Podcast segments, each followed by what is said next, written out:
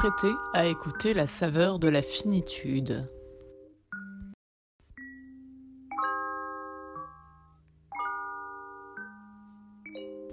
Le podcast qui prend l'horreur au sérieux.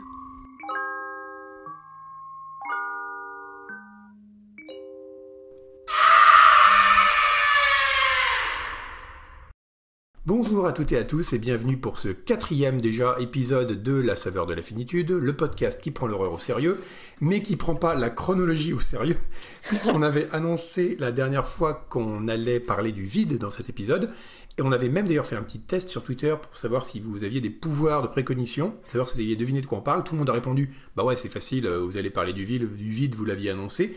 Pas du tout, on va parler du corps. Petit changement dans le programme, et vous avez été très peu nombreux à le prévoir, ce qui montre bien que vous avez des, comme des pouvoirs de précognition assez décevants, il faut le dire.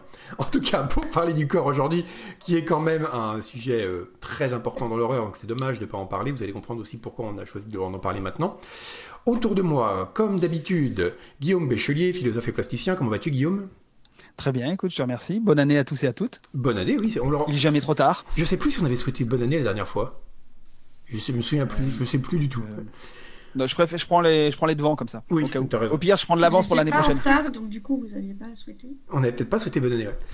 Ouais. Euh, toujours pour souhaiter bonne année, euh, Jean-Christophe Dardard, un psychologue. Comment vas-tu? Ah, Bonne année à tout le monde. On peut le dire deux fois, c'est pas très grave. Au pire, les gens peuvent réécouter l'émission précédente pour s'en assurer. Oui, voilà. De toute façon, on peut continuer à souhaiter bonne année. Techniquement, on enregistre le 30 janvier, on peut le dire.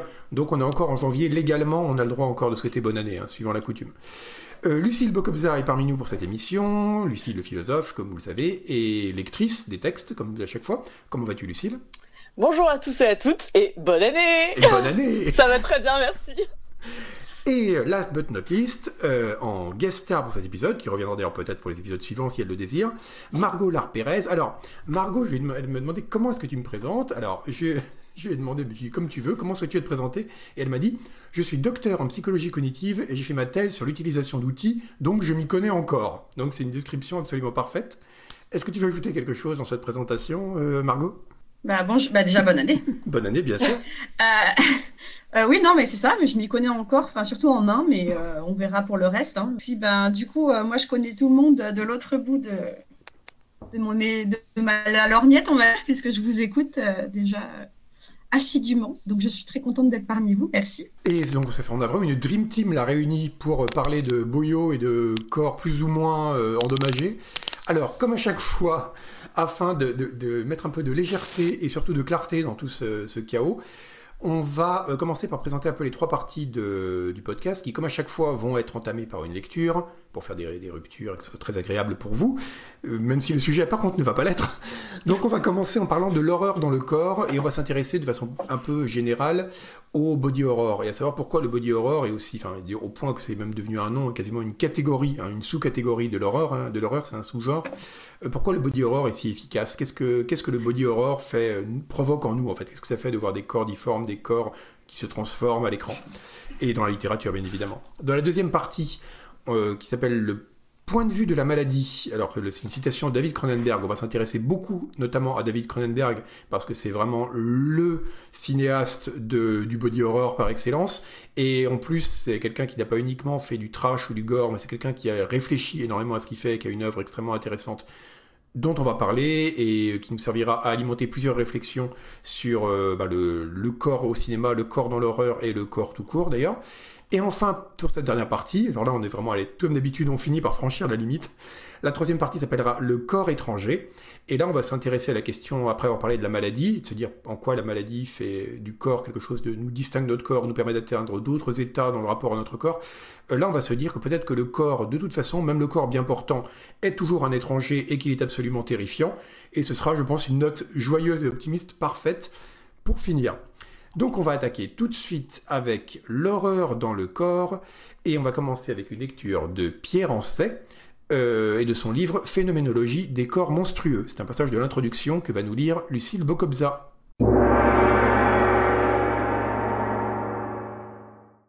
Phénoménologie des corps monstrueux, l'introduction de Pierre Ancet. Le problème du monstre serait moins délicat s'il s'appliquait aux êtres vivants sans concerner l'homme. Contempler une collection d'insectes ou de plantes tératologiques ne heurte pas le regard. Il en va tout autrement lorsque les êtres difformes se rapprochent du corps de l'observateur. Poissons, oiseaux, mammifères et surtout monstres humains sont une toute autre source d'inquiétude. Car l'homme qui réfléchit sur le vivant n'est pas étranger aux objets de la connaissance biologique. La subjectivité qui pense la vie en fait aussi l'expérience intime. Et l'objet de la tératologie peut être, en ce sens, l'objet d'une rencontre. Un vivant qui paraît bien être un homme ne saurait être sans valeur.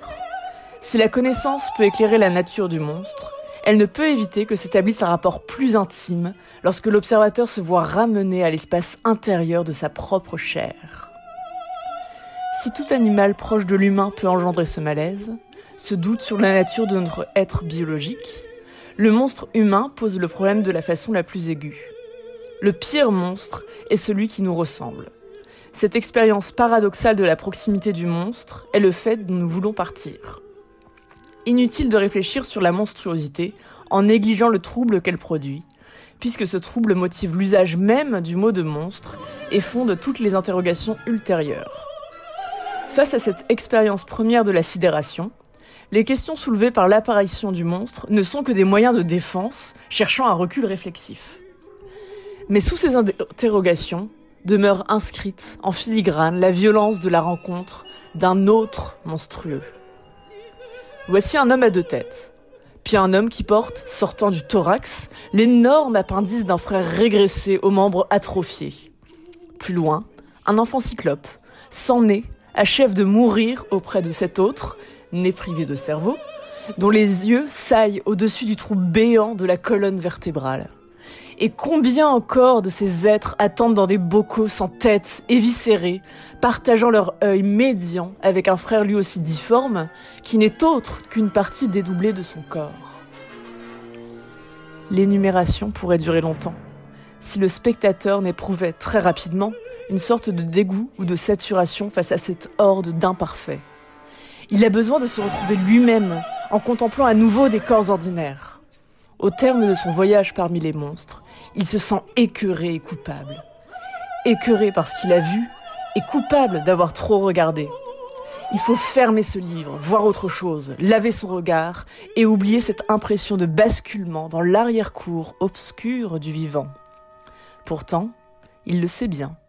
Il ne peut pas complètement oublier la vision de cette création à rebours, de cette partie trouble et tâtonnante de la génération. Alors c'est un texte qui est intéressant parce que déjà, bon, ça rejoint beaucoup de sujets qu'on a déjà évoqués, comme la question de la saturation dans le regard, dans l'exposition à l'horreur, etc. Mais il y a une différence, c'est qu'on avait parlé notamment quand on parlait des créatures euh, très lointaines, venant des profondeurs de l'océan ou de l'espace, comme chez Lovecraft, il y avait une sorte d'horreur qui venait de l'éloignement sur l'arbre phylogénétique. C'est-à-dire plus c'était éloigné de nous, plus c'était terrifiant. Et là, c'est un peu l'inverse. L'horreur, elle provient du fait que c'est proche de nous. C'est-à-dire qu'on est beaucoup plus horrifié, et horrifié de façon très différente par la présence d'un corps humain monstrueux qu'on le serait, par exemple, par euh, n'importe quelle euh, aberration végétale, par exemple. Alors, je pense que Guillaume, qui est un grand spécialiste et un grand lecteur de Hansay surtout, va vouloir nous en parler. Spécialiste, je ne sais pas, mais effectivement, j'ai beaucoup travaillé avec Pierre Ancet, enfin, travaillé avec, avec ses livres. Hein. Euh, malheureusement, je n'ai pas travaillé directement avec lui, mais euh, son, son approche est vraiment très intéressante à mes yeux. Euh, ce qu'on retrouve énormément dans, dans son ouvrage, donc La phénoménologie des corps monstrueux, et qu'on retrouve dès l'introduction. Enfin, ce, ce texte d'introduction, moi, je le trouve vraiment brillant parce que il, a, il annonce vraiment toute la programmatique qui est liée au monstrueux euh, tératologique euh, et qu'il étudie, euh, lui, très en profondeur. C'est quelqu'un qui a consacré vraiment son œuvre à cette problématique-là et à tel point que il a également, à côté de son travail d'enseignant universitaire et d'auteur, une, une, pratique concrète avec des médecins, des associations autour du handicap. Donc c'est quelque chose qu'il connaît véritablement. C'est pas juste un objet qui est distant pour lui. Et donc l'analyse qu'il en fait, elle est aussi, c'est pas pour rien qu'il emploie le terme de phénoménologie, elle est aussi euh, liée à la perception, que, à l'expérience qu'il a pu en avoir lui. Et dans cette introduction, euh, il évoque euh, un lecteur qui serait saturé par les, par les images qu'il voit, qui aurait besoin de se nettoyer les yeux. Et à titre personnel, c'est effectivement la sensation, l'expérience que j'ai pu vivre en découvrant ses livres. C'est au cours de mes recherches, je suis tombé sur son travail et bah, ça m'a paru fort intéressant. Sauf que c'est les articles que j'ai pu trouver de lui, son livre, bah, tout ça c'est illustré.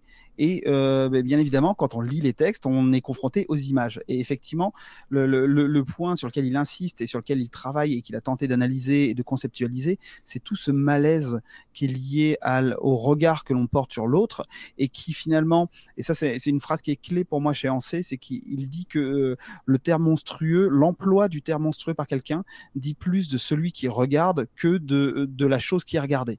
Et euh, effectivement, c'est ça, c'est que ce rapport monstrueux, il n'est pas dans le folklore, il n'est pas dans le euh, dans quelque chose qui veut nous, divertir, il est dans un rapport au réel qui euh, qui va nous montrer quelles sont les limites que l'on est capable d'accepter, de percevoir en tant qu'individu.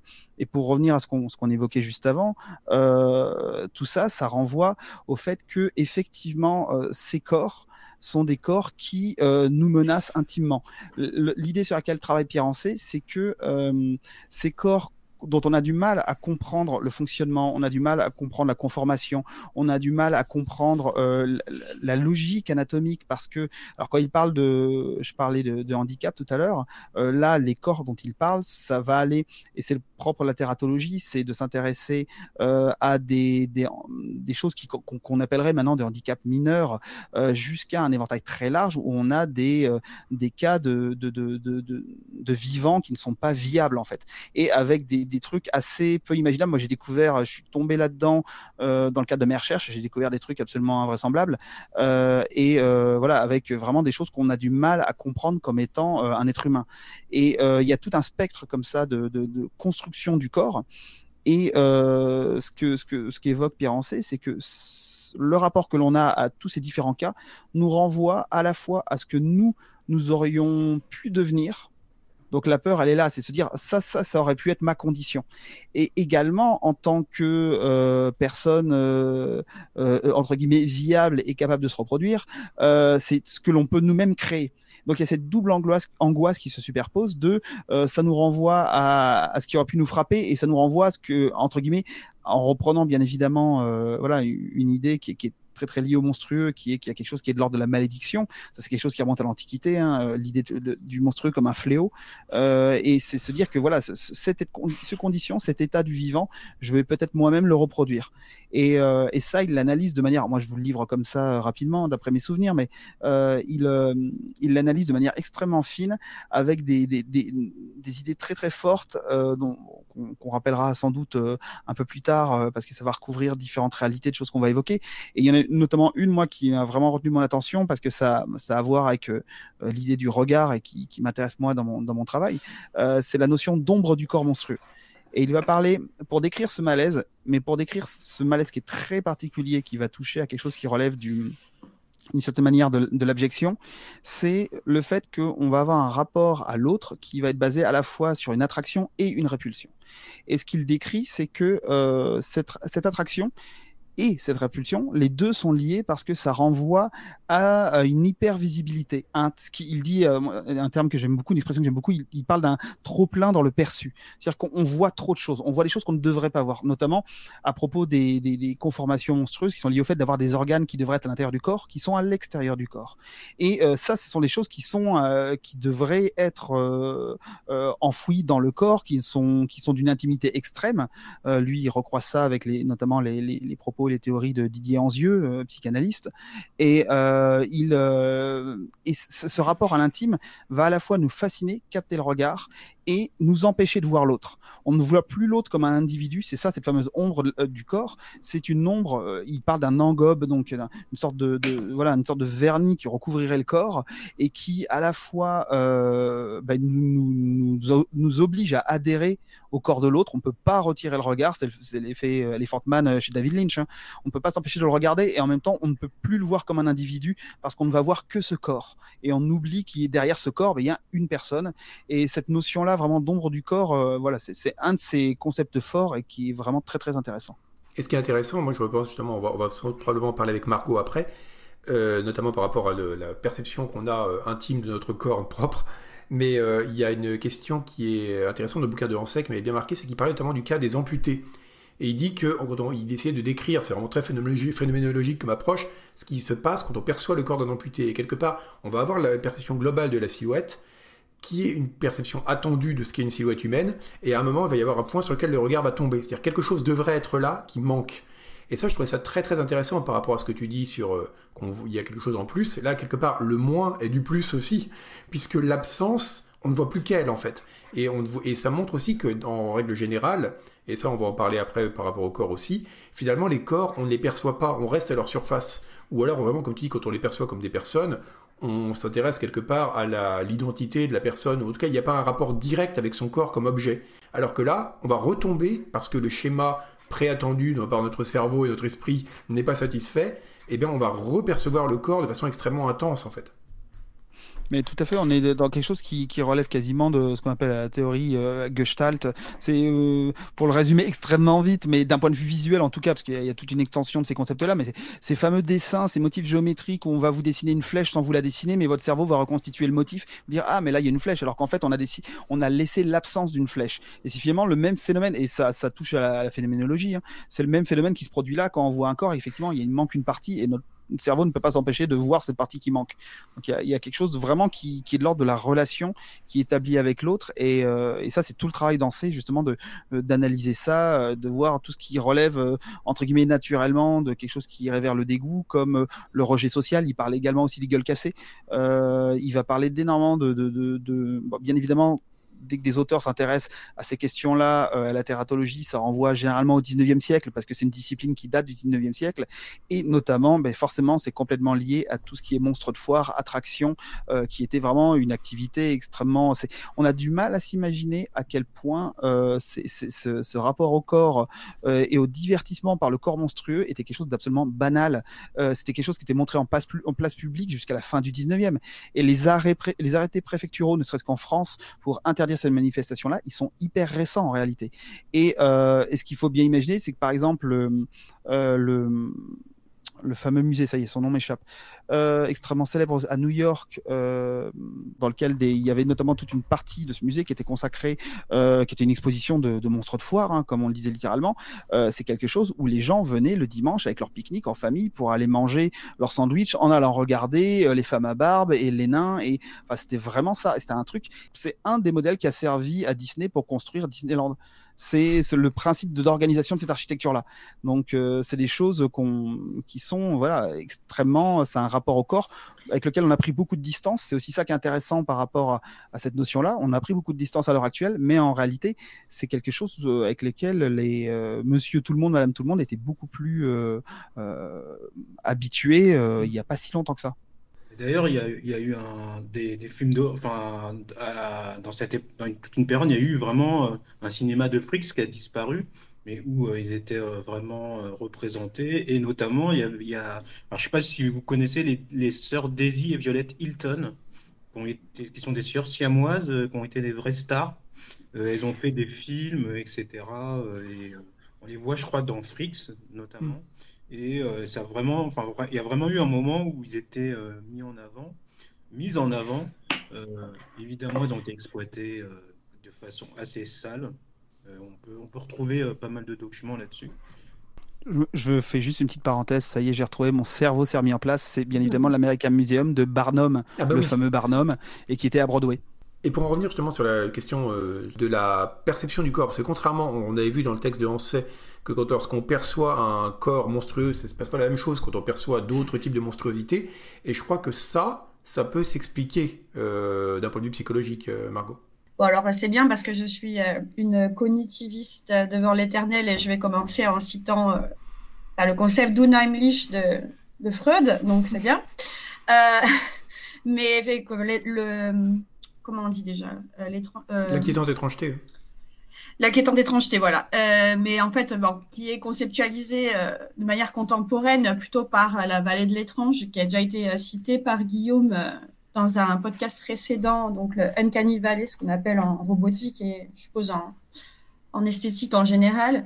Et je pense que ça se rapproche beaucoup du, texte qui vient d'être lu, au sens où, en fait, c'est la proximité, c'est la, proximité, on va dire, visuelle, la ressemblance avec l'humain qui crée le sentiment d'étrangeté et le, euh, l'uncanny, en fait. C'est, plus on va se rapprocher de ce qui est, euh, de ce, à quoi ressemble un humain, qu'on va voir ce qui ne, justement ne l'est pas et euh, qui va nous faire ressentir euh, cette espèce de malaise inexplicable, métaphysique par rapport à- au robot, en fait. Et enfin, dans le cadre de la robotique, parce que par exemple, finalement, un exemple, enfin, quelque chose qui, qui, rentre dans le cadre de l'Uncanny Valley, enfin, quelque chose qui est très, très, très familier de nous, mais qui est quand même totalement étranger, c'est le cadavre, en fait.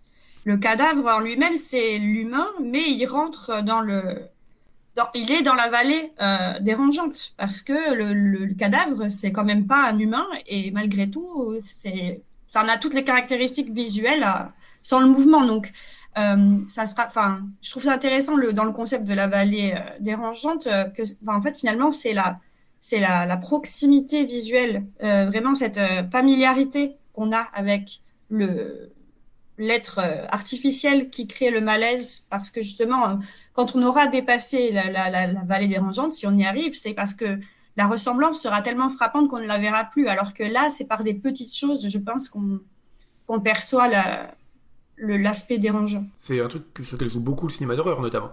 Avec des petites anomalies dans la façon dont les personnages se déplacent, bah, beaucoup l'usage euh, des contorsionnistes, on en parlera peut-être euh, dans l'exorcisme, bien sûr. Il y a aussi ça dans euh, In the Mouth of Madness de Carpenter. Enfin, toutes ces scènes où il y a des gens qui se déplacent selon des articulations qui ne devraient pas être permises par un corps, ou des Ouais. attitudes qui sont un peu anormales. Le zombie, c'est tout à fait ça. Euh, qui fait qu'immédiatement, ça active en nous quelque chose, à la crainte de la maladie, la crainte de quelque chose qui fait que, oui, ça ne fonctionne pas comme ça devrait fonctionner, c'est possiblement dangereux. Mais effectivement, euh, par rapport à ce que tu dis euh, sur l'aspect, on va dire psychologique, euh, enfin psychologique, neuro, neuropsy, enfin neuro, neuro, c'est-à-dire qu'il y a pas mal de, de recherches justement sur le fait que notre perception des corps, elle est, elle a des attentes. C'est-à-dire, bon, je vais expliquer un, un papier, j'ai plus le nom en tête, mais qui a été bah, important pour moi parce que bah, je m'intéresse aux, mains, forcément. Je m'intéressais à la manière dont on voit aussi les, mouvements, euh, la manière dont notre cerveau euh, a tendance à interpréter ou pas certains mouvements manuels. Et en fait, euh, on a fait des expériences dans les années 90 assez simples dans lesquelles on présentait à des gens des images de, mains, mais juste des dessins de mains, dans les, enfin, on arrêtait au niveau du poignet. Donc, il n'y avait pas d'informations sur le bras. C'est important parce qu'en fait, si vous voulez, c'était l'idée, c'était qu'il fallait, la tâche, c'était de juger si c'était une main gauche ou une main droite. Et le fait était que la main, elle était orientée dans des sens différents. Donc, euh, la main, elle tournait, enfin, on tournait une image de main, si vous voulez. Mais à un moment donné, euh, si vous tournez votre main, il y a, y a bien un moment où vous n'allez pas pouvoir tourner votre main après un certain angle. Parce qu'en fait, si vous voulez, il va y avoir un problème biomécaniquement avec le reste de votre bras. D'accord? Donc, ce qui se passe, c'est qu'on sait qu'à partir d'un certain angle, en fait, de rotation de la main, les temps de réaction à la tâche sont significativement plus longs.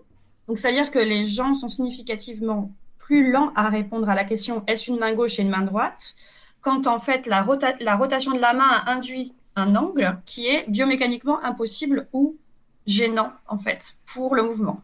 Donc c'est-à-dire qu'en fait le cerveau ce qu'il fait pour juger si la main est gauche ou droite, c'est qu'il va on va faire une rotation de la main pour comprendre si c'est notre main gauche ou notre main droite, mais que si du coup euh, la main est dans une position qui est biomécaniquement impossible, ça va générer en fait une sorte de, bug, pour faire simple, dans notre cerveau qui fait qu'en fait on est euh, on se dit, ok, c'est une main gauche, mais elle ne devrait pas faire ça.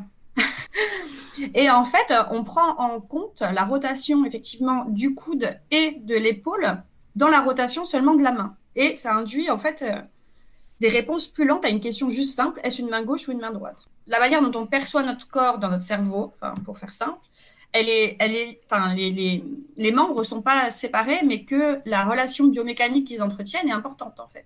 Mais même quand on perçoit un dessin ou un dessin d'un corps extérieur qui n'est pas le nôtre, on va quand même impliquer notre propre connaissance interne de notre capacité, de nos capacités biomécaniques pour faire des déductions.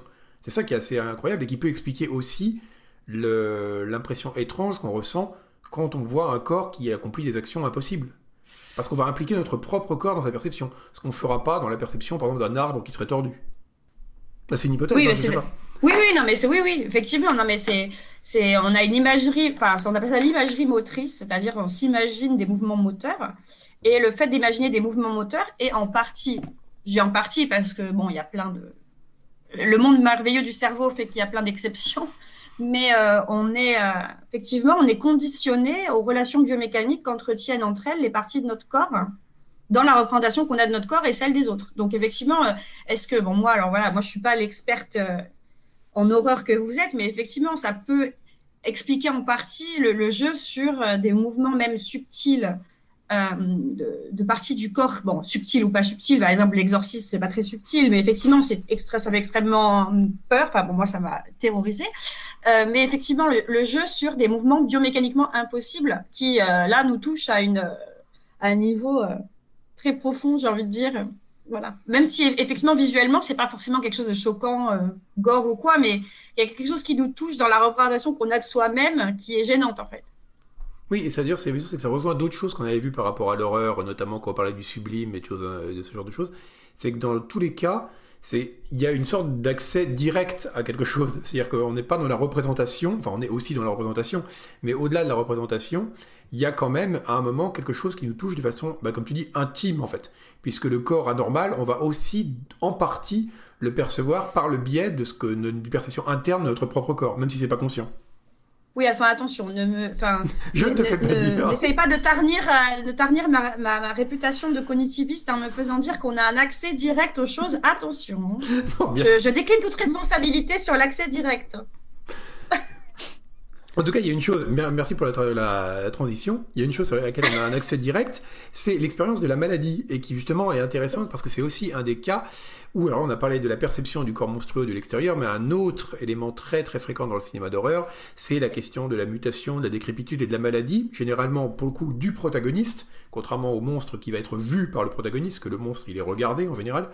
Euh, là, ce qui est intéressant, c'est que, euh, voilà, qu'est-ce que ça, qu'est-ce que la maladie euh, pourquoi la maladie est-elle aussi un thème si fréquent, la mutation, la décrépitude dans le body horror? Eh bien, on va attaquer cette deuxième partie sur le point de vue de la maladie par une lecture de Virginia Woolf, non Pour changer, ce ne sera pas du Lovecraft. Euh, Virginia Woolf, c'est un très très beau petit texte que je vous recommande de lire d'ailleurs, qui est très bref et très beau, qui s'appelle De la maladie, et que va nous lire Lucille Bocobza.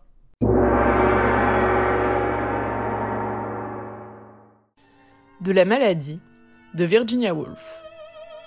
Considérant combien les maladies sont répandues, le chamboulement spirituel qu'elles entraînent, la stupéfaction que nous causent en cas de santé déclinante, la découverte de contrées jusqu'alors inexplorées, les friches et les déserts de l'âme que le moindre symptôme de grippe fait surgir, les précipices et les pelouses parsemées de foules bigarrées qu'une légère poussière de fièvre révèle, les chaînes antiques et inflexibles déracinées en nous sous l'effet d'une indisposition, la façon dont nous sombrons dans l'abîme de la mort et sentons les ondes de l'anéantissement se refermer juste au-dessus de nos têtes avant de nous réveiller, pensant être en présence des anges et des harpistes lorsque nous nous faisons arracher une dent et revenons à nous sur le fauteuil du dentiste, confondant ces rincez-vous la bouche avec les paroles de bienvenue d'une divinité se penchant du paradis pour nous accueillir. Lorsque nous y réfléchissons, comme les circonstances nous y forcent bien souvent, il nous semble soudain, pour le moins étonnant, que la maladie ne figure pas à côté de l'amour, de la lutte et de la jalousie parmi les thèmes majeurs de la littérature. Il devrait exister, nous disons-nous, des romans consacrés à la grippe et des épopées à la typhoïde, des odes à la pneumonie et des poèmes lyriques à la rage de dents. Or, il n'en est rien. Alors ce texte est très bien parce que Woolf décrit pas la maladie uniquement comme une diminution, c'est-à-dire euh, je suis dans un état normal, euh, j'ai mes capacités habituelles, et d'un coup je vais avoir la grippe, donc je serai dans un état moindre. Elle dit qu'il y a des réservoirs de quelque chose, déterminer quoi, dans la maladie. Notamment, en l'occurrence, là, des réservoirs euh, fictionnels, mais en tout cas des réservoirs littéraires. Et, et ça, c'est quelque chose qui m'a rappelé la formule absolument incroyable de David Cronenberg qui dit qu'il veut filmer le point de vue de la maladie. C'est-à-dire qu'il veut, il dit, voilà, la maladie n'est pas simplement faut pas l'avoir uniquement du point de vue de l'ego, on pourrait dire, du malade, qui dit ben, je suis malade donc je suis moins qu'avant d'être malade, mais il dit la maladie, elle a son intention et sa logique propre, et ce qui est intéressant, c'est de penser la logique de la maladie. Et ça, évidemment, bon, c'est qu'il faudra évidemment beaucoup parler de La Mouche, qui est peut-être un des films les plus exemplaires à ce niveau, mais pas uniquement. Et là, je pense que Jean-Christophe a beaucoup de choses à nous dire sur Cronenberg. Oui, alors bah déjà, euh, on va, je vais commencer par citer le, une émission qui a été faite, qui a été euh, enfin, publiée euh, lundi, euh, sur, sur Cronenberg, donc, qui s'appelle donc David Cronenberg, Transgression, Situation et Métamorphose. C'est sur France Culture, hein, c'est ça? Sur France Culture, l'émission Plan Large. Et donc, c'était l'invité, c'était Fabien Desmangeons, euh, qui a écrit un livre qui s'appelle la, transgression selon euh, Cronenberg. Et donc, au, cours de l'émission, il, y a un, passage assez incroyable de la mouche et le speech où où euh, Jeff Goldblum, enfin, je me souviens plus du nom du personnage. C'est Seth Brundle. Voilà. Explique qu'en fait, il, euh, ce qu'il a, c'est pas une maladie, que c'est quelque chose qui est au-delà de la pénétration, qui est au-delà de la sexualité, qui est au-delà de la chair. Euh, et lui, il va chercher comme ça un peu à, créer une fusion avec sa femme et son futur fils, qui sera le héros de La Mouche 2. Et, et, du coup, il, il donc Fabien Desmongeons explique qu'il y a un concept euh, chez notre ami Cronenberg qui est euh, celle de nouvelle chair. Donc pas la chanteuse, hein, mais euh, quelque chose qui serait de l'ordre de l'atteinte à une forme de fusion, mais qui échoue. Alors c'est ça qui est, très très intéressant parce que en fait Cronenberg, la plupart du temps, la fusion échoue, c'est quelque chose qui est, qui est de l'ordre d'une impossibilité. Et en fait, si j'invoque notre ami Deleuze, que j'invoque jamais, euh, euh, on peut comprendre que en fait, ça peut qu'échouer parce que c'est par logique même euh, un échec. c'est une contradiction. parce qu'en fait, dans, son cours du 19 mars 1982, il, va, il, va, parler d'un type de cinéma qu'il appelle naturaliste. Et il dit que c'est là où se crée un monde, donc c'est le début absolu d'un monde et la fin absolue d'un monde. Euh, et que dans, ces mots et que dans ce, ce, qui opère dans ces films-là, c'est le travail d'une pulsion en fait, d'une pulsion. Euh, alors il cite euh, la psychanalyste Mélanie Klein, mais à mon avis, il a, pas, enfin, il fait un petit contresens, mais en tout cas, ce qui est intéressant, c'est qu'il dit que la pulsion, son objet, c'est un morceau d'objet. C'est-à-dire, elle, crée par la destruction son objet, et ce qu'elle ce qu vise, c'est l'objet partiel, donc qui est un concept de Mélanie Klein ça se déroule pas comme ça chez elle. Hein. C'est vraiment une, lecture euh, très deleuzienne. Euh, et, euh, et, du coup, et du coup, dans ces films, il va avoir une espèce de, de amas de, de, tous ces, de toutes ces pulsions partielles qui vont former un humus c'est une sorte de dépôt. Alors, il utilise ce terme de dépôt d'ordures. Il dit c'est l'universel déchet. et quand toute cette pulsion aura donc, qui émerge, qui est une pulsion de mort, aura atteint son niveau, c'est la fin du film, enfin la fin du monde qui se montre euh, dans le film. Alors euh, lui, il prend pas des exemples de Cronenberg euh, pour ça, il prend des, exemples de Buñuel où c'est toujours la fin et le début et début d'un monde. Donc, alors pourquoi c'est une contradiction logique, la fusion de ces objets ordures? Parce que la pulsion de mort, donc qui est un concept de Freud, sa nature c'est de délier comment quelque chose peut à la fois être fusionné et délié. Donc peut-être, et je trouve ça génial dans, dans la perspective de Cronenberg, c'est que forcément, euh, cette fusion, en plus d'être une horreur, euh, parce que c'est, il y a toujours de l'inceste euh, dans, dans, ces films, enfin, notamment Chromosome 3, c'est quand même un truc assez, assez horrible et, et qui, et qui d'ailleurs est, est, un, est un film qui montre ce qu'il ne faut pas faire en psychodrame. Euh, et, à peu de choses près, euh, c'est ce qui arrive. Sauf que ça crée pas des monstres. Il faut peut-être résumer pour ceux qui n'ont pas vu, euh, Chromosome 3, c'est l'histoire d'un thérapeute révolutionnaire, qui invente une thérapie révolutionnaire, où en gros, c'est les, les, plasmoïdes, non, je sais plus comment ça s'appelle. psycho... Non, psychoplasmoïdes. Psychoplasmoïdes, c'est ça. Et donc, il, ouais, il incite les gens à vivre leur trauma à travers leur chair, et donc leur chair va engendrer des choses abominables en réponse, enfin, pour expurger, expurger quelque part leur trauma et l'idée est géniale. et... et, pour ce faire, il va jouer euh, le personnage euh, qui est l'objet de, du problème, c'est-à-dire va jouer le père, la mère, la fille, mais, et la personne va jouer son pro, va être elle-même, et lui va jouer le rôle euh, littéralement du père, de la mère, enfin, la personne envers qui il y a quelque chose qui s'adresse comme ça. Et or, bon, c'est une parenthèse très rapide. Or, en psychodrame, il y, y, a quelque chose, et même dans la thérapie par il y a quelque chose de très important, c'est de différencier les espaces. C'est-à-dire, dans un psychodrame, la règle de base, c'est qu'on ne prend pas son propre nom. Si on joue un père, on joue pas, ça va pas être le père de la personne qui va être joué, mais un autre père lambda avec un autre nom pour différencier les scènes, pour pas, parce que la confusion des espaces peut créer des passages à l'acte. Et chez notre ami euh, Cronenberg, le passage à l'acte, c'est la chair, quoi. Ça passe par la chair. Mais ce qui est intéressant, c'est que justement, euh, j'y ai jamais pensé avant de lire euh, ce que tu avais écrit pour ce podcast, mais dans la question de la mouche, et c'est vrai aussi, on se demande dans le chromosome 3, euh, c'est vrai qu'on s'intéresse beaucoup à la question de la décrépitude, de la mort. Bon, il y a beaucoup de choses qui disent sur la mouche, donc euh, est-ce que c'est un film sur le... Il y a des gens qui disent que c'est une métaphore du sida ou de la vieillesse ou de plein de choses, mais c'est vrai que la question de la destruction-reconstruction est extrêmement présente parce qu'au début, il est vraiment persuadé qu'il est en train de se désintégrer. D'ailleurs, le mot est là, le mot est dit, hein, il a vraiment l'impression qu'il se désintègre sous l'effet de la maladie, comme c'est une sorte de cancer généralisé soudain. Et après, il va commencer à dire que la maladie, il y a cette phrase géniale où il dit disease with a purpose, donc encore une fois, une maladie qui a un but. Donc il dit quelque chose en train de se reconstruire, et là c'est là qu'il a ce fameux monologue complètement halluciné euh, à sa euh, donc à sa, copine euh, qui ne comprend pas pourquoi il lui propose de, de la rejoindre dans une espèce de bain de plasma là. Et, euh, et, ce qui est intéressant, c'est que malgré, on peut se dire, il a réussi à dépasser quelque chose, il a réussi à retrouver un ordre là-dedans, à reconstruire quelque chose qui serait la nouvelle chair. Mais en même temps, cette nouvelle chair, c'est encore une rupture. Parce qu'un des éléments très intéressants du film, qui fait justement que c'est plus qu'un film d'horreur, c'est aussi un drame, euh, il y, a, il y a beaucoup de choses dans, ce film, c'est que il va recueillir ce il y a un passage aussi assez génial, quand il est bien avancé dans sa transformation en mouche, il dit justement à sa, à sa compagne, pars, ne reviens jamais, parce que si tu restes, je vais te faire du mal, parce qu'il n'y a pas de politique chez l'insecte. Et ça, cette phrase est aussi assez géniale, c'est-à-dire que quand il s'est reconfiguré en tant que mouche, ben, il s'est reconfiguré, mais comment? Comme une sorte de créature complètement coupée du monde. Donc là aussi, il y a eu une sorte de désintégration et euh, il y a une impasse, en fait, quelque part, dans cette reconfiguration. Euh. et ça, je trouve ça absolument génial. En fait, tout le film repose là-dessus et sur la, qui est d'ailleurs une des vraies questions de la maladie, qui est de dire, elle détruit, elle reconstruit quelque chose, mais quelle qu'elle reconstruit? Et est-ce qu'il n'y a pas une destruction cette reconstruction aussi? On va en permanence, quoi. Margot fait signe, je crois.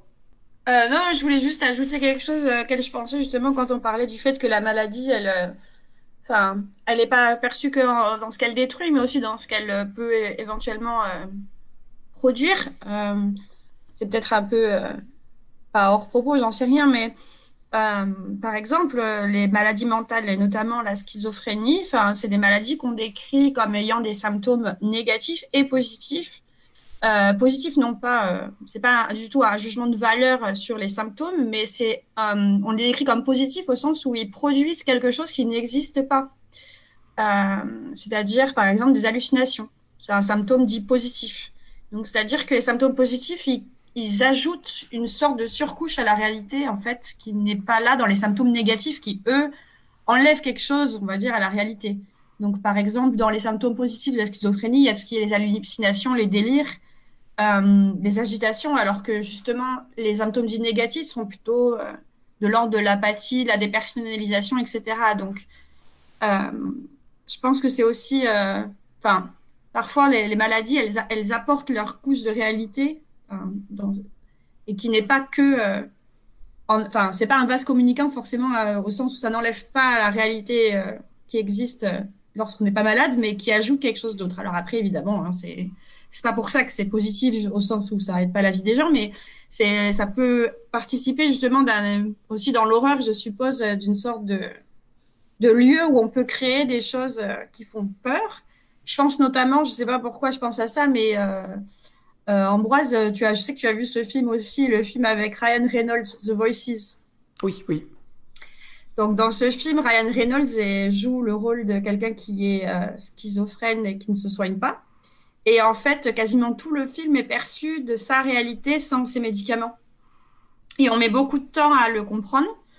Euh, et donc, il vit dans un monde euh, fabuleux euh, où son entreprise est magnifique, tout est beau. Et donc, au début, ça fait un peu Disneyland, en fait. Mais en fait, on comprend que c'est un monde qui perçoit parce qu'il ne se soigne pas. Et dedans, bon, évidemment, se passe des choses horribles qui on peut le dire, ont peut-être tendance à, encore une fois, faire passer les gens qui ont la schizophrénie pour des fous, ce qui n'est absolument pas le cas. Euh, mais, euh, mais c'est intéressant parce que du coup, justement, il, il, il, apporte, en fait, dans, enfin, on voit, il y a une surcouche dans sa réalité, en fait. Il y a, il y a quelque chose de, qui est, qui est là où, où l'horreur se produit, en fait. Mais où l'horreur, elle a justement, enfin, je veux pas spoiler le film, mais elle a un côté aussi un peu euh, mignon. Enfin, c'est très bizarre. Oui, c'est un film qui est vraiment très étrange. Regardez ce film si vous voulez.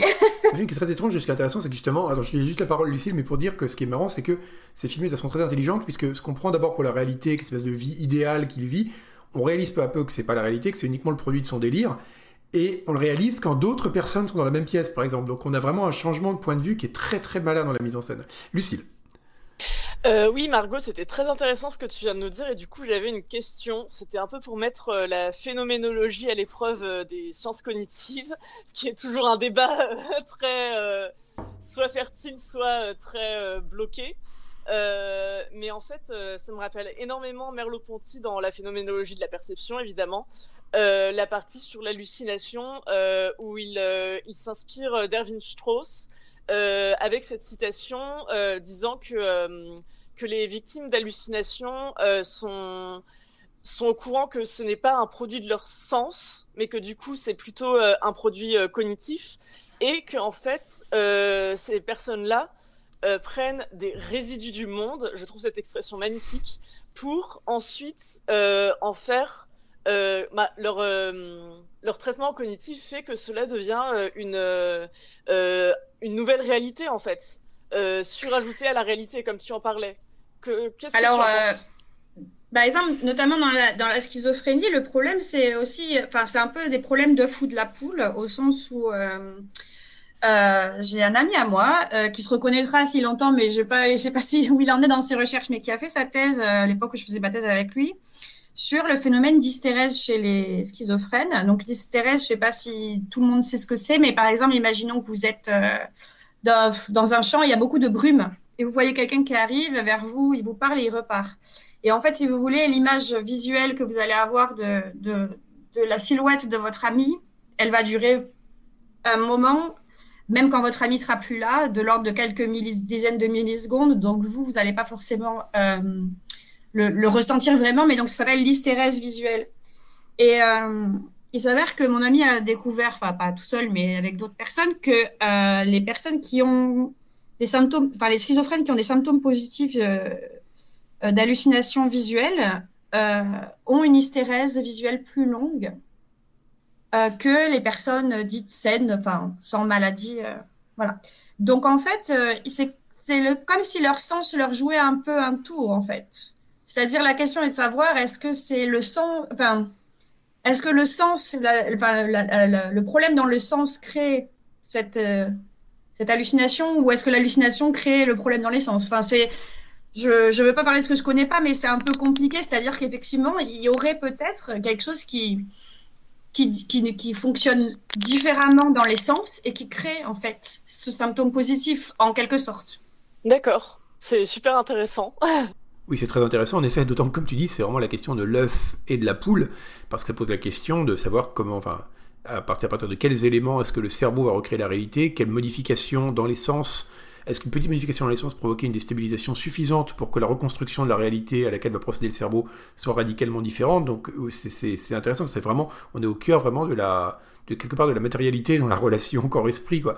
Et ce qui est euh, et ce qui est intéressant justement pour reparler de ça, c'est qu'il y a un autre rapport en plus du rapport corps-esprit dont on n'a pas parlé, peut-être pour revenir un peu sur la maladie physique après avoir parlé de la maladie mentale, c'est la question du rapport entre la matière inerte et la matière euh, vivante qui est aussi extrêmement présente dans ces questions de la maladie dans le film d'horreur, et notamment avec un film qui est exemplaire à ce niveau-là, et je sais que Jean-Christophe euh, l'aime beaucoup, c'est Tetsuo, est vraiment le Tetsuo l'homme de fer aussi, je crois qu'il a été euh, vendu sous ce titre-là en, France, et qui est vraiment un film très intéressant.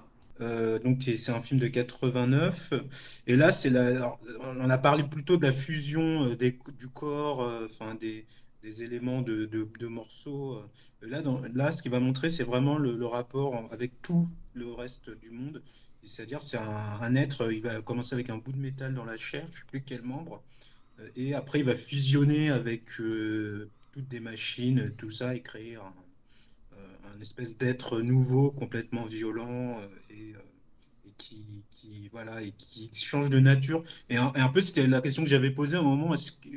En disant voilà, est-ce qu'on peut pas distinguer des, sortes de changements qui sont juste du corps, mais plus ou moins la personnalité reste, ou euh, des choses qui seraient de l'ordre plus de l'ordre de mutation, où là c'est comme dans la mutation génétique où l'information euh, euh, de est directement modifiée, quelque chose d'un véritable changement genre psychique et de forme. Euh, et, du coup, euh, du coup c'est vrai qu'on a des histoires où quelqu'un va changer d'apparence, genre même monstrueuse, mais va rester le même? Je pense à un, épisode de Buffy où, euh, où Giles se transforme en démon, mais elle le reconnaît pas grâce à son regard, mais c'est toujours Giles. Et là, Tetsuo, ça, devient, totalement un être différent. Et, et, ce qui est très intéressant, c'est que dans un autre film de lui, donc, qui est Tokyo Fist, euh, qui est à mon avis euh, son meilleur, euh, qui il va montrer aussi cette transformation-là, mais elle va être beaucoup plus subtile au point de vue formel, parce que c'est juste une personne qui va se mettre à la boxe, et le fait de faire du sport, de faire des entraînements, des gros entraînements, va modifier sa capacité musculaire, et il va devenir une sorte d'homme-machine muscle D'ailleurs, la première scène, c'est des gens qui s'entraînent, des boxeurs qui s'entraînent, et, ça, on dirait vraiment des mécanismes, etc. C'est très très bien fait. Et lui, il devient une autre personne, enfin accomplie. Euh, il y a quelque chose de ce changement est assez positif. Euh, euh, et c'est comme s'il atteignait voilà, un, nouveau niveau. Et je crois que son, son cinéma montrait, montrait très bien ça de manière générale. Guillaume simplement pour rebondir, on, a un peu évoqué en préparant euh, ce podcast, mais c'est vrai que c'est la, différence qu'il va y avoir entre de conception entre l'idée de, métamorphose et de mutation. Euh, l'idée de métamorphose renvoie à quelque chose, à une possibilité de réversibilité, de quelque chose qui va euh, se transformer. C'est une, thématique qui est extrêmement ancienne, hein, et, mais qui a un certain nombre de valences positives. C'est-à-dire qu'on peut vraiment voir, c'est souvent attaché d'ailleurs d'un point de vue du récit au merveilleux la métamorphose, alors que la mutation tout de suite euh, implique euh, une approche beaucoup plus négative euh, et tout le champ lexical qui va autour de la mutation, ça évoque plus le monstrueux ou les maladies échappées de laboratoire plutôt que quelque chose qu'on aurait envie d'estampiller comme étant positif. Donc c'est assez intéressant de voir cette idée de mutant qui est vraiment un des, des, éléments clés des récits de monstres contemporains en fait. il est lié à ça a été c'est des choses qu'on qui ont été pas mal analysées, hein, mais euh, c'est lié à, des peurs euh, dans les récits fictionnels, en tout cas dans la fiction, c'est lié à, des peurs euh, autour du nucléaire, des catastrophes industrielles, de la chimie, de, la, bio-ingénierie, et qui, qui, qui, qui, renvoient tout de suite à des récits forcément négatifs et généralement horrifiques. C'est là-dessus que c'est bâti toute, toute une franchise comme Resident Evil, c'est là-dessus que sont bâtis énormément bah, de simplement de, de, fiction zombie euh, qui partent de ce présupposé-là que soit par euh, la, mutation d'un virus qui s'échappe euh, d'un laboratoire, c'est 26 jours plus tard, c'est exactement ce principe-là, soit de, d'accidents quelconques, de produits de mutagènes.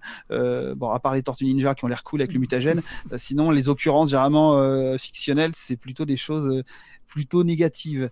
Donc c'est assez intéressant de voir que ce, rapport à la transformation du corps peut impliquer, euh, il est ambivalent, il peut impliquer des choses tout à fait positives comme tout à fait négatives, mais euh, le, par contre le champ lexical qu'on va employer va vraiment marquer, stigmatiser l'effet qu'on veut produire.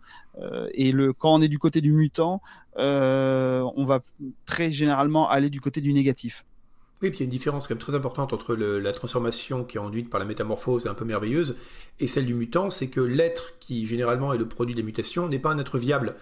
Et ça, c'est quelque chose qui est très intéressant. Je sais que quand ils ont créé, euh, j'ai vu une interview de la personne qui a fait les effets spéciaux de la mouche, et donc qui a réalisé la mouche 2, et j'ai oublié son nom malheureusement. Dommage, Julie est pas là, elle qui est une encyclopédie de, ces choses-là. Mais, euh, et qui a dit justement, leur but, c'est de créer une créature qui était absolument pas viable en fait. Il fallait qu'à aucun moment on se dise c'est l'aboutissement d'un processus, c'est un papillon qui est sorti de la chrysalide quoi. Il fallait qu'à la même à la fin du processus, on ait l'impression de quelque chose qui n'est finalement pas terminé, pas viable et pas destiné à exister quoi. Et ça, c'est vraiment une différence, je pense, entre les deux. Et qu'on pourrait peut-être, alors bon là, j'hazarde un peu une hypothèse, euh, rapprocher de la question, justement, de la fameuse question du point de vue de la maladie, hein, dont on est parti chez Cronenberg, qui fait que justement, le corps est vécu comme un processus permanent, un processus qui peut être altéré, qui peut être perçu de différentes façons, selon des points de vue différents, euh, ce qui n'est pas le cas dans les métamorphoses, euh, on va dire, traditionnelles ou mythologiques, où là, quelque part, il y a déjà un sens, quelque part, autant dans la forme qui précède la métamorphose que dans celle qui la suit. Mais le, le, corps lui-même n'est pas le produit, n'est pas une sorte d'actualisation permanente, en fait, un processus permanent ce qui est intéressant, c'est que ça joue justement sur la frontière entre, on, évoquait le lien à la maladie et au monstrueux, ça joue sur la frontière entre ce qui pourrait relever de la maladie et de la, déréliction, de la décrépitude et du monstrueux, parce que c'est vraiment une notion, en tout cas, si on revient un peu à la tératologie, euh, c'est quelque chose qui a été beaucoup travaillé par euh, Canguilhem, donc qui est un philosophe et médecin français, euh, qui a apporté beaucoup de choses très, vraiment très intéressantes autour de ça dans les années 50, 60, oui, dans ces eaux-là. je suis en train de dire une bêtise certainement, et qui lui justement faisait la distinction entre ce qui relevé euh, du vivant et du non viable et qui a bien travaillé sur le fait que la notion de monstrueux, en sens où on l'emploie d'un point de vue médical, ce n'est pas nécessairement euh, quelque chose qu'on doit opposer au vivant, parce qu'on peut euh, être un, posséder un corps qui relève du, du champ du monstrueux tout en étant absolument viable. Et quand on voit d'ailleurs les catégories euh, qui, ont été développées par Isidore Geoffroy Saint-Hilaire, donc l'inventeur de la tératologie, qui a inventé ça au 19e siècle, en tout cas qui a poursuivi le travail de son père Étienne Geoffroy Saint-Hilaire au 19e siècle, euh, quand on voit sa liste des, monstruosités, comme je le disais, il démarre avec des choses considérées comme extrêmement bénignes, et ça va être euh, le fait d'avoir les tout premiers exemples qu'il donne, c'est des choses du type avoir euh, les, dents trop avancées sur la gencive, ce qu'un orthodontiste maintenant reprend tout à fait correctement, ou alors des choses qui sont plus graves, comme un situs inversus, donc le fait d'avoir le, cœur du mauvais côté, ce qui est rare et qui peut être potentiellement grave, notamment en cas de massage cardiaque. Mais par contre, techniquement, le corps, on n'a aucun souci de santé. Voilà, c'est on est tout à fait viable. Donc cette notion de monstrueux, elle n'est pas euh, forcément connectée à, la notion de quelque chose qui ne, qui ne, qui pourrait pas vivre. Et euh, c'est pour ça que cette idée de la mouche, ça renvoie clairement à l'idée de l'effondrement du corps et euh, d'un quelque chose qui fonctionne comme une maladie qui est là pour faire disparaître l'organisme. Mais ça semble être très lié au, au nucléaire, le non viable, parce que moi je pense à tous les récits qui seraient pour, euh, au nucléaire, bah, type le Tetsuo d'Akira, où sa chair au bout d'un moment elle devient plus, plus, ça part dans tous les sens et il crie à l'aide. Et euh, j'ai l'impression que ce thème de la mutation non viable va se cristalliser euh, avec ça. C'est exactement ma question que j'allais avoir par rapport à, l'horreur et justement vous demander si effectivement ce, lien entre la mutation justement du non viable, est-ce que c'était euh, est-ce qu'il y avait une différence significative euh, dans les, les générations de, de films d'horreur euh, post-Tchernobyl, en fait? Moi, ça m'évoque tout de suite cette histoire de, mutation et de dégénérescence. Alors, c'est pas du côté du, film, mais c'est du côté du jeu vidéo. Moi, je pense tout de suite à Bioshock, euh, qui est un jeu qui, exploite vraiment cette notion de euh, l'altération, la mutation, qui au, départ est censée avoir un aspect positif, c'est pour amplifier ses capacités, etc., et qui va engendrer une dégénérescence des corps et qui va créer ces monstres qui s'appellent les, les, chromosomes, les splicers en anglais, qui sont des personnages dont on a trop retravaillé euh, l'ADN et qui, euh, à force d'avoir quelque chose qui pourrait relever du gain, et c'est finalement la mouche, hein, c'est le même, même combat, euh, vont devenir des corps complètement euh, effondrés avec des maladies euh, genre syndrome de Proté, des trucs vraiment pas, pas funky, et en même temps qui, ce qui va entraîner également une, dégénérescence au niveau du comportement, de la sociabilité de ces personnages-là. Donc il y a vraiment tout ce côté effondrement qui, qui, est lié à voilà, on est dans ce même type. Ça parle pas du nucléaire, on est sur plutôt sur l'ingénierie génétique, mais mais finalement la, peur qui est évoquée est la même, cette idée de déconstruction du corps à trop vouloir les reconstruire ou à, être trop avoir été soumis à un agent capable de le remodeler, ça, ça, ça crée ce lien-là. Et alors, bizarrement, j'aurais un contre-exemple qui serait la, la série Métro, euh, qui est à la fois une série de jeux vidéo bien connue, mais également d'excellents romans de Dmitri Glukowski, euh, où on a euh, une autre fenêtre qui est ouverte. Alors bien évidemment, tous les personnages euh, ont tous des maladies abominables à cause des radiations, euh, mais il y a quand même ce, justement les monstres qui sont exploités assez peu dans, dans, les romans, mais énormément dans le jeu, euh, les sortes de, de ce qu'ils appellent les, les, les sombres, euh, qui sont des, des, créatures qui ont des physiques un peu d'extraterrestres, euh, qui sont le, les, euh, des créatures qui, ils sont, qui ont émergé justement des, des cendres de, de Moscou vitrifiées. Euh, eh bien, eux, ils sont considérés au bout de certain temps par le personnage principal, Artyom, comme étant des, peut-être un l'avenir de l'humanité. Et euh, dans, le, dans le livre, il me semble que c'est employé, le même terme est employé, il parle d'homo novus, il me semble, euh, pour désigner, voilà, c'est le nouvel homme, finalement, c'est ça, euh, c'est ces êtres-là qui seront l'espèce qui va dominer la planète.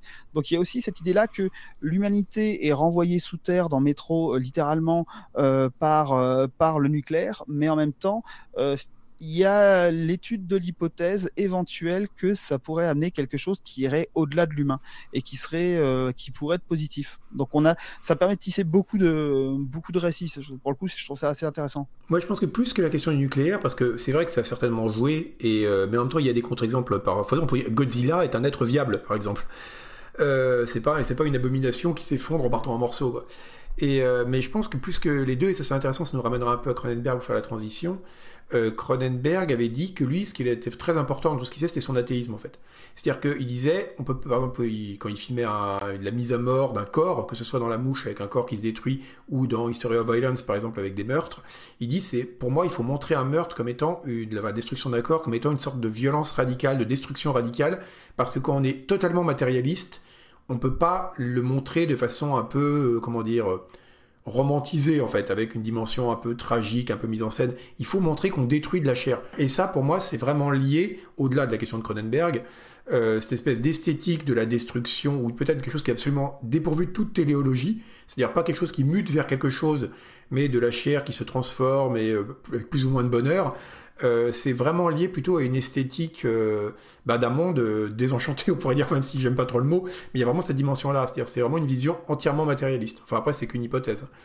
Mais donc peut-être pour faire la transition vers la troisième partie, il y a ben, Jean-Christophe qui disait que oui, en effet, il y avait un point commun, enfin il y avait une continuité entre Tetsuo et, et Tokyo Fist. Et c'est vrai que c'est aussi ce qu'on a retrouvé chez Cronenberg, avec d'un côté des œuvres où il y avait vraiment une sorte d'évolution, de mélange entre la chair et la ou l'image ou le, matériau dans Vidéodrome ou dans Crash par exemple ou alors euh, et après des films quoi il y a des films qui étaient qui montraient des transformations uniquement psychologiques comme Mystery of Violence eh bien euh, ça nous montre qu'il il n'y a pas une rupture si radicale entre le corps malade et le corps en bonne santé et que le corps en bonne santé aussi lui-même peut être étranger et c'est ce dont on va parler dans cette troisième partie en commençant en revenant au classique par un texte de H.P. Lovecraft dans l'abîme du temps que va nous lire Lucille.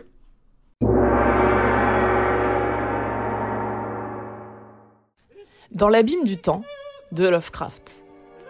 La crise se produisit vers 10h20 du matin, tandis que je faisais un cours d'économie politique aux étudiants de troisième année et à quelques-uns de seconde. Je vis d'abord devant mes yeux des formes insolites et crus me trouver dans une salle singulière autre que la classe.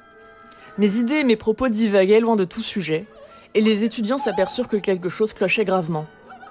Puis je m'affaissais, inconscient sur mon siège, dans une hébétude dont personne ne put me tirer. Mes facultés normales ne revirent au grand jour notre monde quotidien qu'au bout de cinq ans, quatre mois et treize jours. C'est naturellement des autres que j'appris ce qui suit.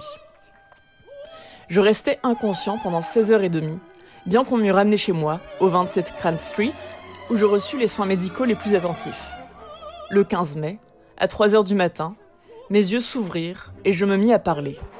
Mais bientôt, le médecin et ma famille furent épouvantés par mon expression et le ton de mes propos. Il était clair que je n'avais aucun souvenir de mon identité ni de mon passé, même si je m'efforçais, on ne sait pourquoi, de cacher cette ignorance. Mes yeux fixaient étrangement les personnes de mon entourage, et le jeu de mes muscles faciaux n'avait plus rien de familier. Mon langage même paraissait gauche, comme celui d'un étranger. J'usais de mes organes vocaux avec embarras, en tâtonnant, et mon élocution avait une curieuse raideur, comme si j'avais laborieusement appris l'anglais dans les livres. La prononciation était barbare, tandis que la langue comportait à la fois des débris d'étonnants archaïsmes et des expressions d'une tournure absolument incompréhensible. Donc ce passage est super. Je vais, conclure toutes les lectures comme ça maintenant. Ce passage est super parce que euh, c'est vrai qu'il y a, c'est bon donc euh, le fameux le, personnage. J'ai oublié son nom d'ailleurs, le héros de dans l'abîme du temps. Euh, si c'est Nathaniel Pisley, c'est ça, qui est donc est possédé par une autre créature. Ça me fait même pas une possession, c'est une sorte d'échange de corps. Et du coup, il va reprendre connaissance après 5 ans et il va vraiment décrire l'activité de son corps et même l'activité de son corps convalescent, on pourrait dire, de l'extérieur. C'est-à-dire que c'est naturellement des autres que j'ai appris ce qui suit. On pourrait vraiment faire une, un commentaire de texte de façon première année de lettres sur ce, sur ce passage, qui est vraiment incroyable. Avec voilà, la, la est bizarre, tout, tout, tout est décrit comme, comme s'il contemplait mécaniquement le fonctionnement d'un corps qui lui était devenu étranger. Et, euh, et, ça, c'est quelque chose que Lovecraft fait énormément, notamment dans ses, toutes les œuvres où il y a des échanges de passage d'un corps à l'autre. Et ça, c'est intéressant parce que c'est un moyen de, de voir ce corps qui agit indépendamment de la conscience, une sorte d'antériorité du corps sur la conscience qui l'habite, on pourrait dire. Euh, c'est quelque chose d'intéressant, c'est quelque chose dont on, c'est à laquelle ça va intéresser la psychanalyse, notamment, dont va nous parler Jean-Christophe. Oui, donc euh, parce qu'en fait le alors c'est ça va être un mélange de psychanalyse et de Deleuze. Hein. Ça Toujours. Va être comme ça. Dis donc. Euh, voilà, c'est c'est c'est c'est l'idée euh, qu'il y a, il y a quelque chose qui est euh, euh, antérieur. C'est vraiment dans le sens euh, euh, dans le sens du au plus profond quoi. Euh, quelque chose qui est inaccessible. Euh, alors il y a quelque chose que beaucoup d'analystes malheureusement oublient c'est que il y a un moment Freud explique que l'ombélique du rêve est inaccessible, c'est-à-dire il y aura toujours quelque chose comme ça en nous qui est très qui est lié au corps, qui, qui qu'on ne pourra pas accéder quoi. Et, c'est c'est là-dessus que se, se base en fait euh, la notion de réel chez Lacan, c'est-à-dire le réel chez Lacan, c'est à la fois quelque chose qui est très extérieur, qui est ultra extérieur, qui est- qui qui n'est pas la réalité parce qu'on peut pas l'apercevoir, qui est, qui est vraiment l'équivalent du dehors de de Deleuze, c'est-à-dire quelque chose qui est encore plus, plus extérieur que l'extérieur, encore plus intérieur que, que l'intérieur. C'est presque en nous-mêmes une forme de dehors. Donc, euh, mais qui est aussi le corps. Donc c'est pour ça euh, que, là on peut pas comprendre. Comme ça, quand je le dis comme ça, c'est pas très logique. Euh, sauf si on invoque euh, une, une notion euh, qui s'appelle le corps sans organes. Oui, c'est une notion qui revient beaucoup et donc qui serait qui est intéressant peut-être de la, de la détailler parce que c'est pas une notion très claire en fait pour beaucoup de gens. Elle est pas claire et moi, franchement, je n'ai jamais compris à quoi elle servait. Dans, ben, on est bien. en mettant dans le contexte de quand ils, ils- les deux auteurs, donc Félix Guattari euh, donc, et, euh, et Gilles Deleuze, euh, qu'est-ce que ça vient faire là? Et le seul mot, vraiment euh, lieu où j'ai trouvé intéressant, euh, où ça faisait sens, c'est dans les œuvres de fiction et notamment d'horreur. Donc, alors, le corps, alors, corps sans, sans, organes, c'est en fait euh, un corps. Alors, déjà, c'est un terme qui vient d'un poème de, euh, de Antonin Artaud. Et c'est imaginer un corps qui ne serait pas coupé, arrêté par les organes, avec l'idée que dès qu'il y a un organe qui passe, il y a une forme de traitement, il y a une différenciation, c'est pas de l'immédiat, alors que le corps sans organes, ce serait un flux qui serait, euh, qui serait totalement fluide, donc euh, sans, sans coupure, il n'y a pas un traitement mécanique, euh, et, c'est là que Gilles Deleuze et Guattari euh, inscrit l'i- l'i- l'idée de désir, c'est-à-dire quelque chose qui, qui est en constante production. Donc le désir chez, euh, chez, chez Deleuze n'est pas dans le manque, c'est la différence avec Lacan par exemple. On peut faire beaucoup de parallèles avec eux, mais, euh, mais pour eux, euh, le manque c'est une connerie sans nom. Enfin, c'est même, ils sont assez violents là-dessus. hein. Ils disent que, que, que, que, les psychanalystes comme la, le capitalisme aménagent le manque. donc euh, voilà, dans l'idée euh, de, produire euh, comme ça des faux désirs. Et, donc ce, corps, pour se l'imaginer, c'est dans le film d'horreur et notamment dans Cronenberg, c'est ce corps qui fusionne tout le temps, constamment, qui s'arrête pas, qui est pas arrêté, qui est, comme ça dans une sorte de, totale fuite et ça vers une ligne voilà qui fuit constamment quoi. Donc c'est très très particulier comme comme vision. Une façon de se représenter, c'est Doc- Doctor Who euh, notamment quand les deux, quand les, euh, voilà, quand ils se régénèrent, en fait, il y a une espèce de flux. Et euh, en fait, à travers le corps sans organes, c'est tous les états de l'identité qui passent et qui s'additionnent sans se, sans se nier, quoi. Donc ça veut dire dans Doctor Who, quand il, quand, enfin, donc, quand le docteur il est blessé, et ben, il va mourir, il se régénère en un autre. C'est toujours lui, mais c'est un autre, en fait. Et cette espèce de, de phylum, c'est un corps sans organes. Alors ça, je le vois, ça me paraît, ça c'est extrêmement intéressant, et notamment dans le cadre de Cronenberg, parce que c'est un moyen de comprendre justement ce qu'est la nouvelle chair. Euh, vraiment, c'est, mais presque en le pensant comme une utopie en fait. C'est-à-dire sur le mode d'un- d'une réalisation d'un corps sans friction aucune. Mais il me semble que dans le cas de Lovecraft justement, enfin en tout cas de ce texte-là, où justement le personnage vivait quelque part une existence qui était une existence, euh, enfin une existence dans le, dans le silence des organes, on pourrait dire, et d'un coup va se rendre compte qu'il va prendre conscience de la réalité, ben alors on va retaper dans Lacan, mais enfin, le réel c'est ce qui résiste quand même quelque part. Et là il va se rendre compte justement que son corps, ben, il est composé d'organes, il est composé de matière, et il résiste, et ce corps qui se réapproprie après 5 ans, il prend conscience de tous les mécanismes de son corps, qu'il va se réapproprier, etc.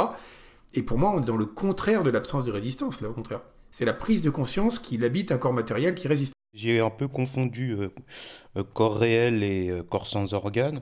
Donc je pense que j'ai beaucoup plus axé sur les points communs entre Deleuze-Guattari et les théories de Lacan, et pas assez sur les différences. Donc du coup, en fait, la différence entre le corps réel et le corps sans organes, c'est que le corps réel, justement, comme tu disais, Ambroise, il résiste. Alors peut-être précision ça résiste pas dans le sens d'une d'une contre-force ou d'une sorte de d'un rapport de force euh, comme il y a des résistants face à un oppresseur. C'est plutôt quelque chose qui échappe, qui a rien à voir, et le corps serait beaucoup plus du côté de la rupture. Donc, pour donner une définition très rapide du réel chez Lacan, c'est quelque chose qui n'est ni du symbolique ni de l'imaginaire, c'est-à-dire euh, ni, euh, ni du langage en gros, et ni de, de l'identification, du, du rapport au miroir, tout ce qui est image et euh, tout ce qui est perception, on va dire, euh, par, par sa propre vision. Donc c'est quelque chose qui n'a rien à voir. Euh, c'est vraiment quelque chose qui rompt. Par exemple, dans une partie de cartes, le, la partie de réel, c'est le moment où on arrête de jouer et on doit décider qui doit gagner. Euh, donc c'est beaucoup plus de ce côté-là. Et, du coup, euh, alors on aurait cette situation, on verrait le corps sans organes, donc cette espèce de fluidité euh, avec Tsukamoto, donc avec cette fusion réussie. Euh, avec Cronenberg, on aurait du corps sans organes mais qui échoue euh, chez Cronenberg. Et le corps réel, on, le retrouverait plus sur l'exemple de Lovecraft où justement euh, il y a quelque chose qui résiste, qui, est granuleux et qui ne fonctionne pas. et à la rigueur, si, si on devait rester dans la perspective deleuzienne et guattarienne, on pourrait dire qu'il y a le corps lisse qui est du côté corps lisse, du côté du corps sans organes.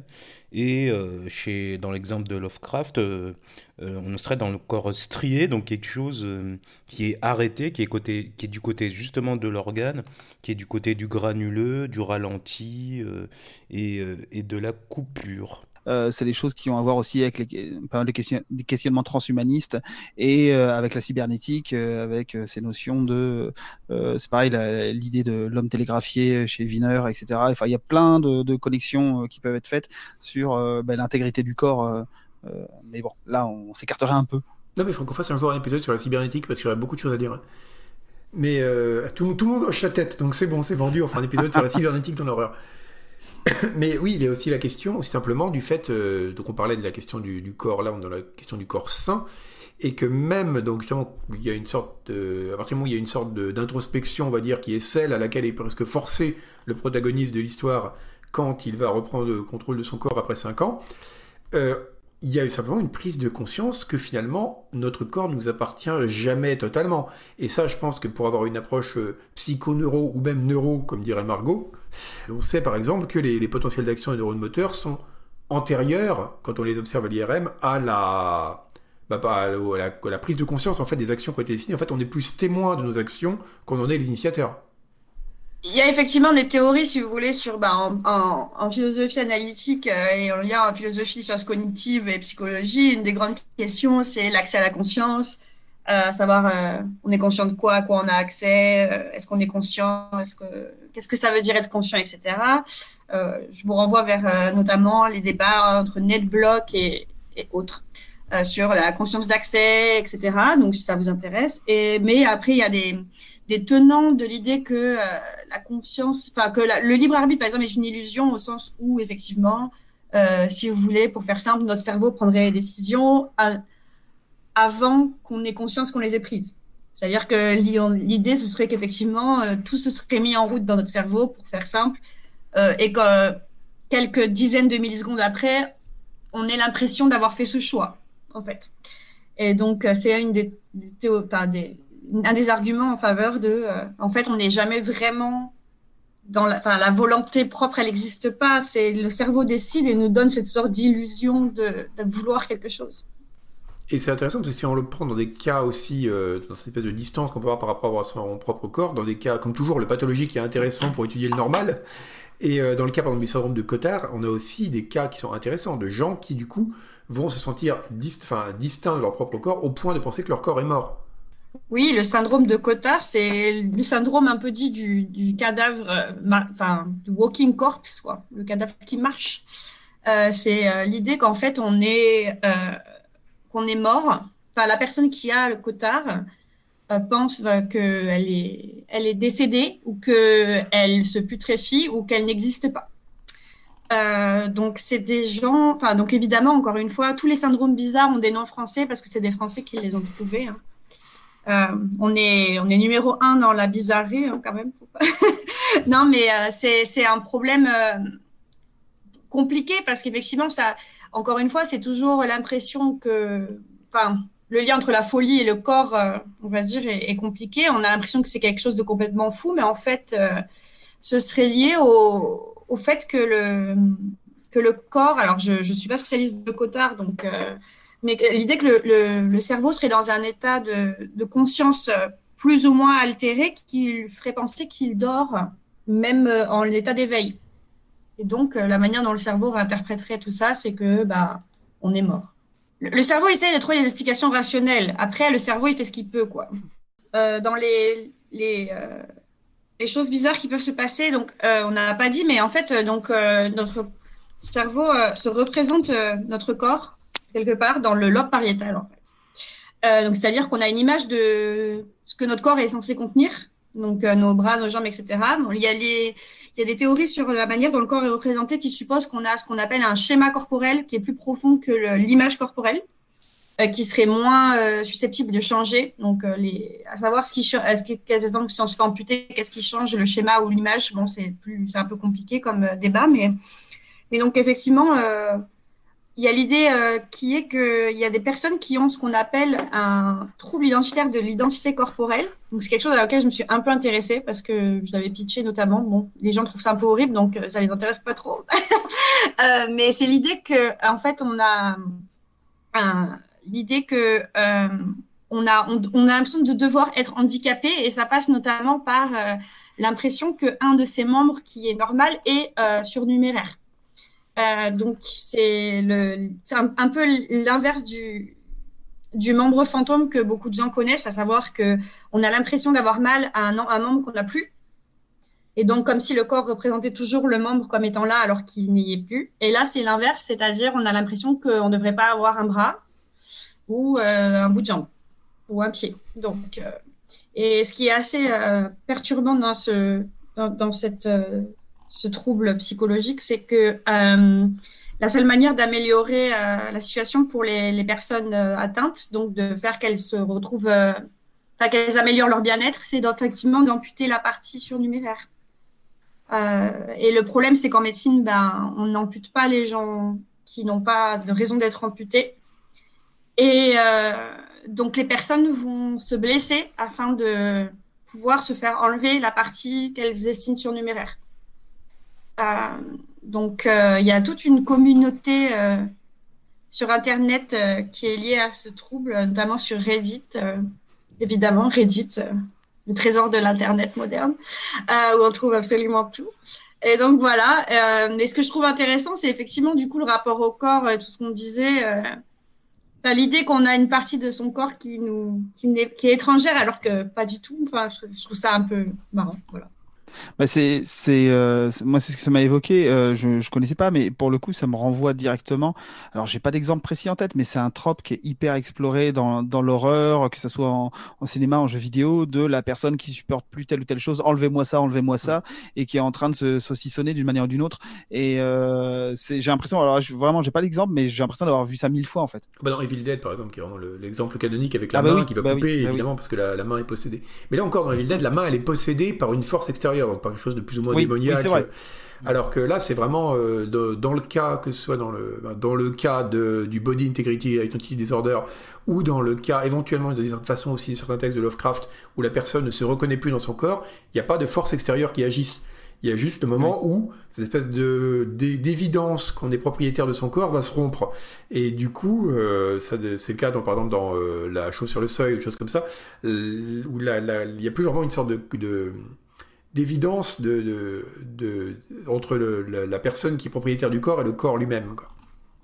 Ben, j'allais dire dans la schizophrénie, justement, une des théories anciennes, alors je ne sais pas où on en est par rapport à ça, mais euh, de, compréhension de la schizophrénie, c'est l'idée que le corps ne comprend pas. Bon, pour faire simple, un des textes canoniques sur la, la compréhension contemporaine de la schizophrénie, c'est un texte de 2000 qui, qui s'appelle, c'est un article scientifique qui s'appelle Pourquoi est-ce qu'on ne peut pas se chatouiller soi-même?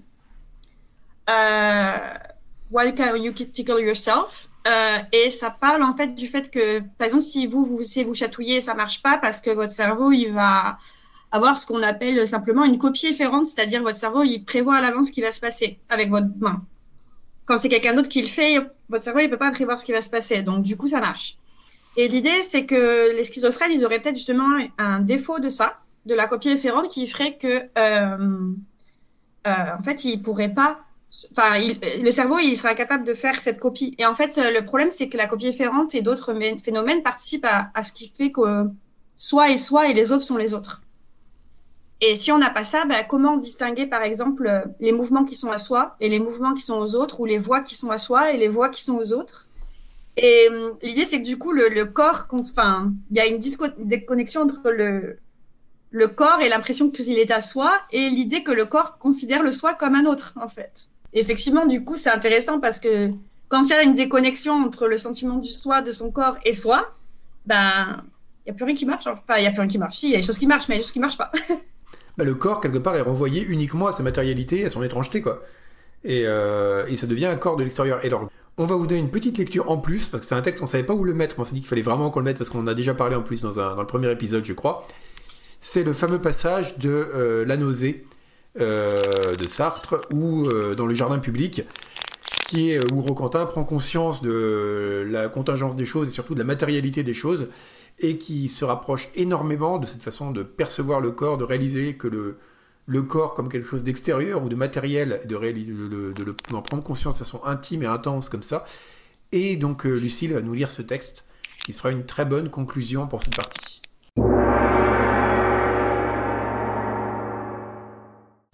La nausée de Sartre. Et puis, j'ai eu cette illumination. Jamais, avant ces derniers jours, je n'avais pressenti ce que voulait dire exister. J'étais comme les autres, comme ceux qui se promènent au bord de la mer dans leurs habits de printemps.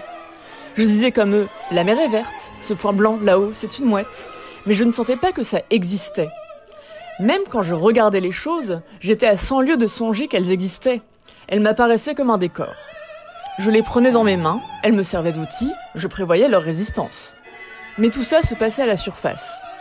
Si l'on m'avait demandé ce que c'était que l'existence, j'aurais répondu de bonne foi que ce n'était rien, tout juste une forme vide, qui venait s'ajouter aux choses du dehors, sans rien changer à leur nature.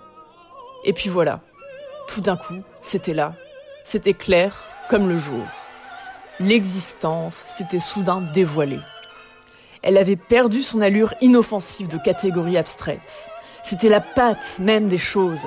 Cette racine était pétrie dans de l'existence ou plutôt la racine, les grilles du jardin, le banc, le gazon rare de la pelouse. Tout ça s'était évanoui. La diversité des choses, leur individualité n'était qu'une apparence, un vernis. Ce vernis avait fondu.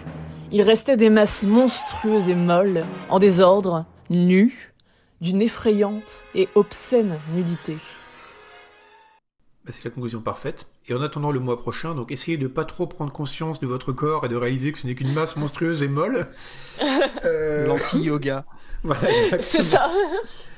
Euh, on va prendre, euh, bah, je vais dire au revoir à tout le monde, à moins que quelqu'un ait quelque chose à ajouter. C'est bon, Guillaume, Lucille, Jean-Christophe, Margot Tout va bien. Eh bien, on va vous dire euh, au mois prochain, où nous parlerons, cette fois-ci c'est promis, du vide, voilà, on va, arrêter de changer le planning. Euh, et, en attendant, eh écoutez, portez-vous bien et à bientôt. Et merci d'avoir écouté ce quatrième épisode de La saveur de la finitude.